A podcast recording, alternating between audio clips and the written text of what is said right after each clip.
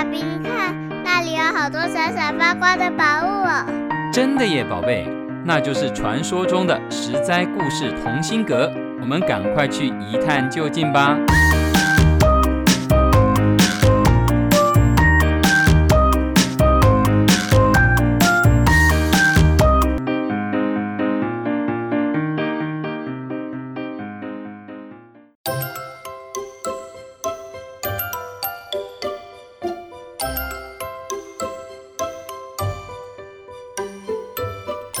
亲爱的小朋友们，我是帮故事加点风味，不会太甜，也不会太淡的微糖姐姐。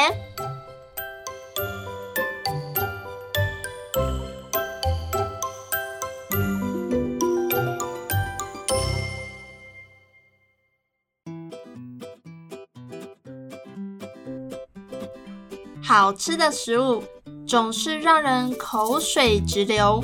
吃完回味无穷，好吃又有故事的食物，滋味层次更是丰富。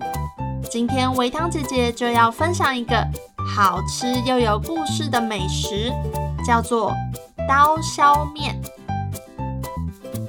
刀削面是山西人的主食，制作刀削面要从揉面团开始，先将面粉加水。搓到稍微干干的，还有一点硬的状态，再将面团揉成长圆形的枕头状。为什么要叫刀削呢？是的，就是用刀子削面团。削的方式也很帅气，一手托起面团，一手拿刀，将面条咻咻咻削入沸腾的锅内。煮熟后就可以捞起来处理了。说起来容易，做起来难。用刀削面要讲究的事情可多了。手持着刀，手腕要很灵活，力气要掌握匀称，平平稳稳的，一刀接一刀，削出来的面条就像是平滑的叶子，一片连着一片。在空中翻腾，画出一道弧形白线，再跳入滚烫的锅中，就好像流畅又美丽的动画片，像是流星赶着月亮一样。当面条落入汤锅，水滚，面在锅中翻腾，就好像银鱼在水里嬉戏。山西有一首打油诗。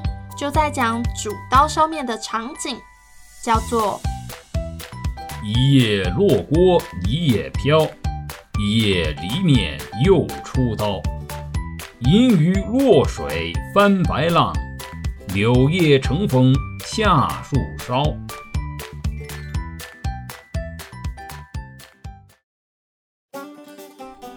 厉害的厨师都是刀不离开面，面不离开刀。每分钟大约可以削个两百刀，算是力与美的结合。煮个面条也很有画面，就像是个动态艺术品，很有意境呢。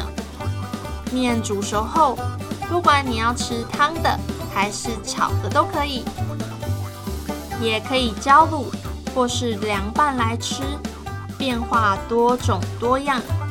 微糖姐姐最喜欢吃的就是。番茄鸡蛋炒刀削面，如果再加一点辣，就更完美了。面条滑顺厚实，Q 弹有嚼劲，很有手工面的感觉，越吃越香，不知不觉就可以吃上好大一碗。削面这个绝招，到底是谁想出来的呢？相传刀削面的发明跟元朝防止汉人起义造反有关。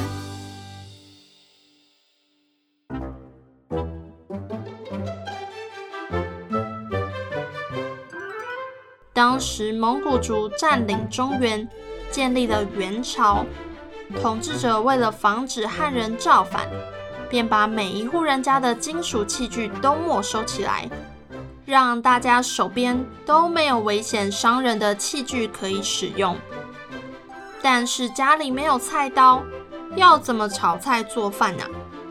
统治者便下令，每十户人家轮流使用一把菜刀做饭。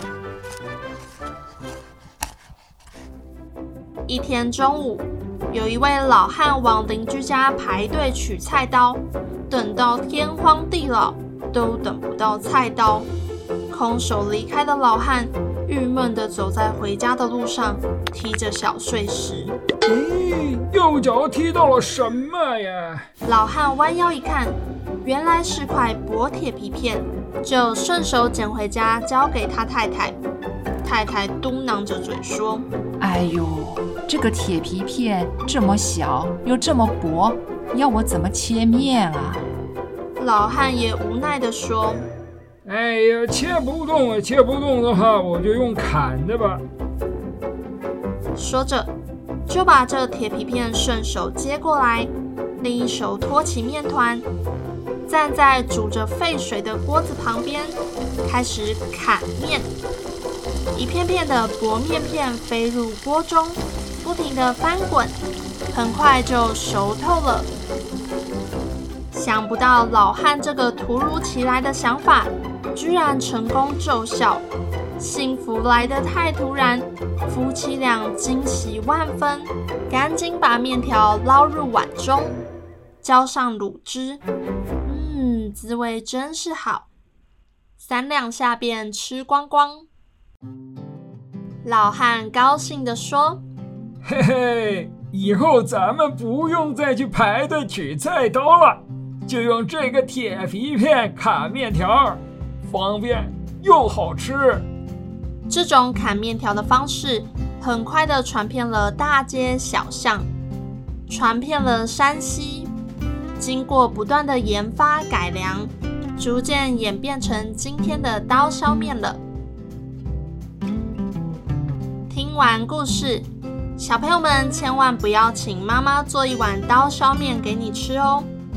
因为制作刀削面需要一种特制的弧形削刀，用这种刀削出来的面，中间厚，两边薄，形状漂亮，像是柳叶，普通的菜刀可是做不到的。当然，做不到也不代表吃不到，可以去刀削面馆吃，有些超市好像也可以买得到。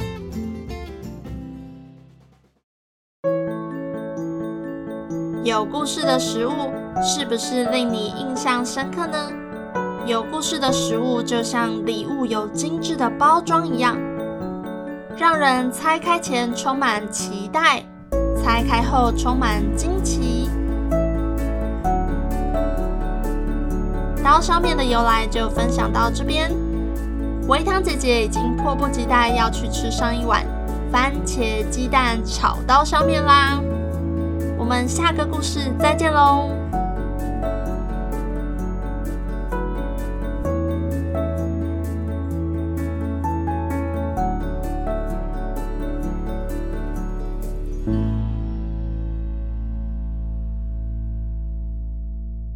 以上由实在实在网络教育学院制作播出。